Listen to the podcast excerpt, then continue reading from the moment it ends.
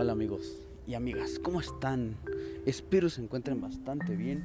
El día de hoy tenemos un tema llamado el clasicismo francés.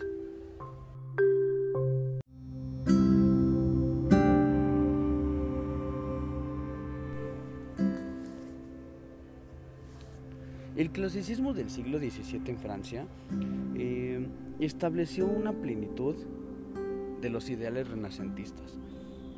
Aquí el gusto francés se adoptó con facilidad a las normas clásicas griegas y las latinas, por supuesto, y las quiso aplicar al arte con plena conciencia.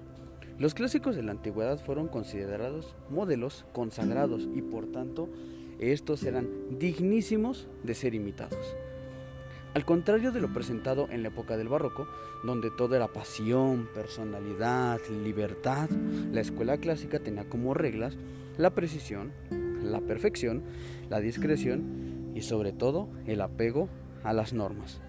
A la formación de este ideal clásico contribuyó principalmente el, método perdón, filosófico de Descartes, en el que pues predominaba la claridad, el análisis minucioso, el orden, por supuesto, estas categorías pasaron a ser las condiciones fundamentales de toda esta obra clásica del siglo XVII.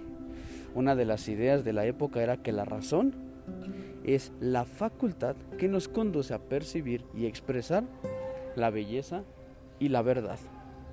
En esta época del clasicismo francés tenemos a un personaje llamado Nicolas Boulieu.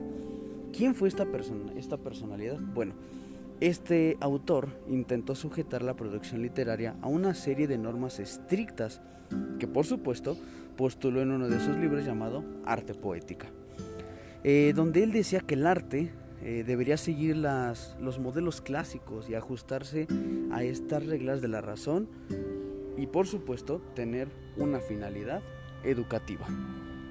El texto de contenido didáctico que destacó en esta época fue la fábula, que basada en fuentes griegas, clásicas, latinas e indias, creaba estos relatos de animales, símbolos de las virtudes y defectos de los hombres. Y en estas fábulas se trataban problemas filosóficos o políticos de acuerdo con reflexiones personales y se concluía con estos juicios morales.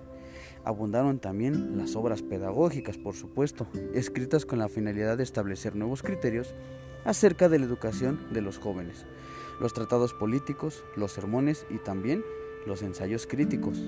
El género literario más importante durante el siglo XVII en Francia fue, sin duda alguna, el género dramático, en el que destacaron dramaturgos como Renis, Corneli, Molière, tanto en la tragedia como en la comedia. Queridos amigos de Alemania, de Estados Unidos, de Panamá, de Argentina y por supuesto de México. Les agradecemos mucho estas audiencias que se están generando con estos podcasts y pues no me queda más que agradecerles, mandarles un afectuoso saludo y pues nos vemos y nos escuchamos a la próxima.